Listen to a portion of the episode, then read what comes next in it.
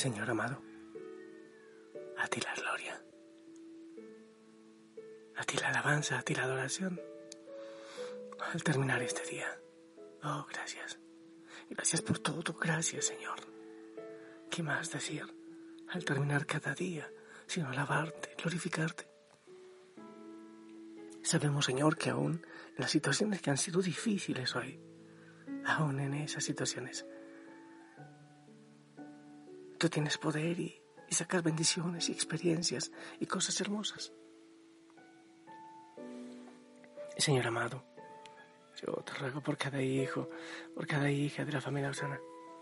Sí. Bendícenos a todos, los servidores, los consejos de distintos países, los que en silencio están orando y clamando, los que en silencio están compartiendo los mensajes y orando y acompañando, los que en silencio están compartiendo el pan también. Ay, Señor, gracias que sea un servicio sin títulos, sin honores. El título sí, de servidores, y el honor de ser príncipes y princesas, hijos tuyos. Bendícenos a todos, Señor. Oramos por los que se han ido en este día, que se han ido a la eternidad. Bendícelos también. Hijo, hija Osana, buena noche, qué bueno saludarte, qué hermoso estar contigo. ¿Sabes que He escuchado algunas veces hoy el, mensaje de la mañana, la canción de Viva Cristo Rey en la voz de, del pequeñito Juan Fe. El poder de la voz, el poder de la voz, el poder de la palabra, imagínate, el verbo de Dios se hizo carne y habitó entre nosotros. Jesús es la palabra hecha carne, el poder de la palabra. Yo he asumido, he aceptado una cosa más que asumir, aceptarla, mm, el tema de mi voz. Siempre me ha gustado cantar y, creo que siempre he hablado mucho. De hecho, por eso me, daba cierto temor de dedicarme a la vida de silencio, porque soy muy hablón, muy hablador. Pero después, cuando humanamente diríamos por accidente, en fe decimos, cosas de Dios. Me puso un teléfono para hablar y evangelizar y predicar. Me di cuenta que, el Señor me dio una voz dulce y que hay mucho diabético en el mundo, entonces, perfecto. y por medio de esa voz ha dicho muchas cosas durante más de seis años. Así que debemos trabajar nuestra voz para la búsqueda de la verdad. Me encontré un texto que quiero compartirte que tiene que ver con la voz. Todos lo experimentamos. La radio en el auto, encendida. Muchas veces no la estamos escuchando. Sin embargo, por el tono de voz sabemos que nos estamos perdiendo las noticias. Uno sabe cuando están hablando de algo importante o de algo soso o de algo trivial. Por un ritmo determinado, una forma concreta de acentuar las palabras, de separarlas, por la manera de colocar eh, los silencios indebidamente, separando sin respetar la sintaxis, los adjetivos de los sustantivos, los sujetos de su verbo. En la voz de la radio se nos revela una estandarización de la voz que supuestamente la hace más apta para captar la atención. Pero los periodistas no son los únicos que desarrollan estos verbales. No sé, por ejemplo, la voz que pone uno cuando le va a decir a una chica que le gusta. O cuando va a pedir perdón. O cuando va a hacer un reclamo. Oh, qué, qué maravilla la voz. Tan propia. Espontáneamente adaptamos nuestra voz a modos distintos para imponernos o para proyectar una imagen de nosotros más favorecedora. En particular, tendemos a adoptar un tono de voz más grave, pues pensamos que así parecemos más competentes y más poderosos. Error fatal. Pues las cuerdas vocales no están hechas para eso. Michael Hart, un, un escritor, descubrir su voz, cantar y hablar con placer y sin fatiga. Escribía eso. La imitación es peligrosa. A veces queremos imitar la voz de otros. Recurrir a comportamientos de esfuerzo vocal se encuentra en el origen de numerosas patologías vocales. Eso lo dice este Michael Hart. Más aún, cuando se imitan voces que son patológicas en sí mismas. Pero entonces, ¿qué hacer para que los demás nos escuchen? ¿Qué debemos hacer? Por ejemplo, los que hablamos del Señor. ¿Qué hacer? No hay voces bellas, hay voces sanas. En todos estos casos, una voz falseada señala que el locutor se identifica con un papel y no confía en sí mismo. La voz se convierte en una máscara. Hey, en una máscara. Antiguo significado de la palabra persona en latín, que designa la máscara que llevaban los actores en la tragedia griega para proyectar la voz en los anfiteatros. Pero persona también adquirió el significado de persona que conocemos en español ahora. Nuestra voz es lo más personal e íntimo que poseemos. ¿Escuchaste eso? Es lo más propio que, que, poseemos. El ser humano es el único ser dotado de una voz verdadera. No se limita a repetir. La voz no es un objeto, la voz es vida. Hay otro autor, un especialista mundial en cuerdas vocales, que dice eso es propio, la voz es tan particular de cada uno.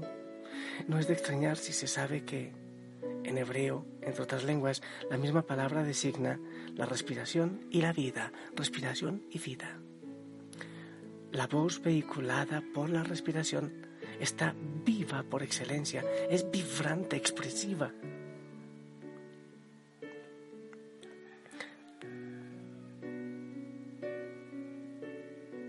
Una profesora de canto dice, trabajar la voz es una búsqueda de la verdad. Se trata de descubrir quiénes somos. Eso le decía a algunos estudiantes a los que les gustaría cantar como tal cantante de moda, con X voz que me gusta. Entonces ella dice, no pretendas tener una voz bella, Pregúntate si sale con facilidad. Si has utilizado bien todo tu cuerpo, entonces será bella. En otras palabras, no hay voces bellas, hay voces sanas, es decir, con un buen timbre, que suben y bajan con facilidad y no dejan pasar demasiado el aire. Así pues, la voz sería como nuestras huellas digitales, única e inimitable no es una herramienta que tenemos, sino lo que somos. Sería como pretender cambiar de cara. Al contrario, ¿qué sucede con la cara?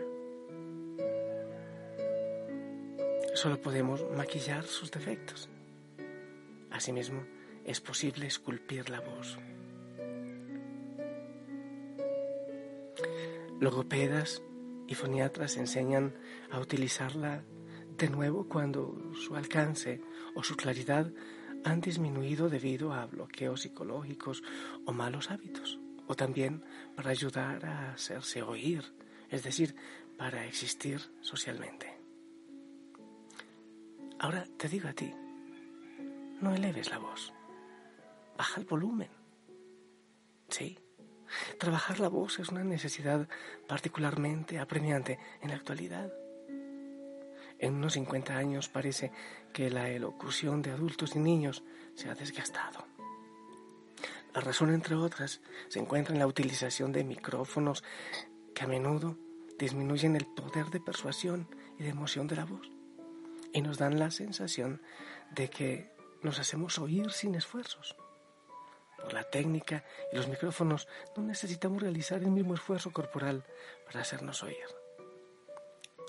Los micrófonos están en toda parte iglesias, conferencias, reuniones, conciertos.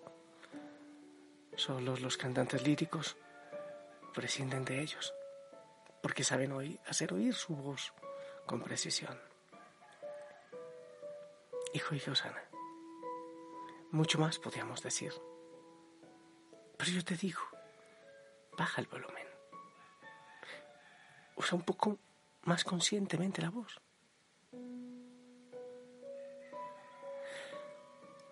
Y de manera especial, úsala para dar gloria a Dios.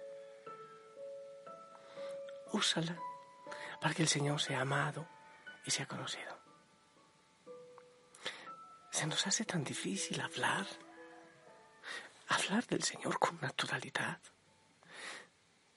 Creo que también, entre otras cosas, debemos pedirle al Espíritu Santo que venga y que nos haga partir la timidez, que no necesitemos imitar a nadie, que lo que necesitemos es enamorarnos del Señor para hablar, para cantar, para alzar la voz.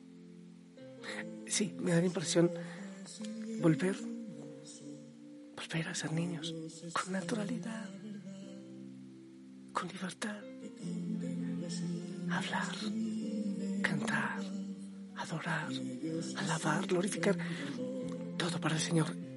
Puedo preguntarte, ¿para qué usas tu voz? ¿Para qué? ¿Qué sale de, tu interior? ¿Qué sale de tu corazón? Bájale un poco. Norma las palabras. Conecta más tu lengua con tu corazón y también con tu mente. Levantemos la voz en nombre de Cristo en este momento.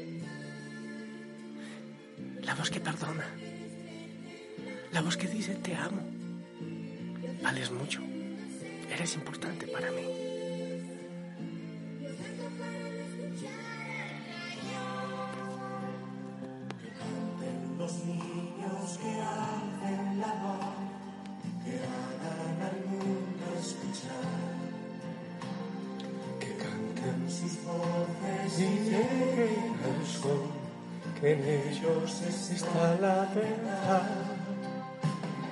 Que canten los niños que viven en paz y aquellos que sufren dolor. Que canten por esos que no cantarán, porque han apagado su voz.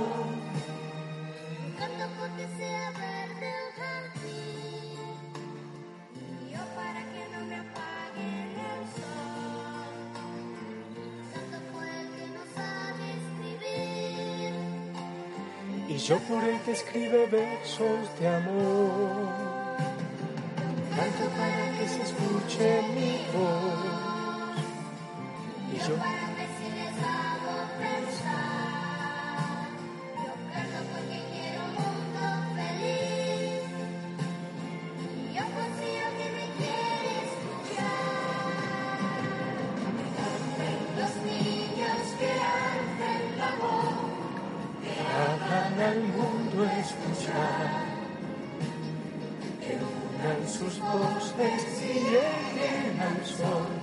en ellos está la verdad. En la noche, por ejemplo, una cosa simpática, bueno, si en todo el día yo no recibo llamadas, no acepto llamadas, mm, menos aún en la noche, si hay alguna comunicación urgente, yo la hago la digito, porque la voz ya está cansada. También por respetar el silencio. Silénciate. Descansa tu voz y también tu corazón. Están tan unidos la voz al corazón. Y así mañana podrás usarla mejor, bendecir. Y haz el plan para que cada día, empezando desde mañana, empieces diciendo palabras bonitas te amo. Qué guapo, qué lindo amaneciste. Bendigo. Palabras bonitas, palabras edificantes. Yo quiero bendecirte y bendecir tu voz para que el Señor hable por medio de ella. En el nombre del Padre, del Hijo, del Espíritu Santo. Amén. Espero tu bendición. Llega, claro, me llega a mí, pero también a toda la familia Osana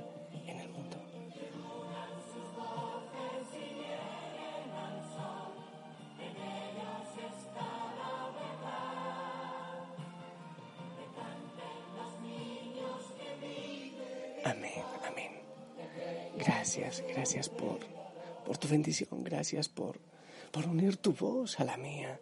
Gracias, yo sé que la unen de tantas maneras. Gracias por eso. Que el Señor bendiga tus palabras.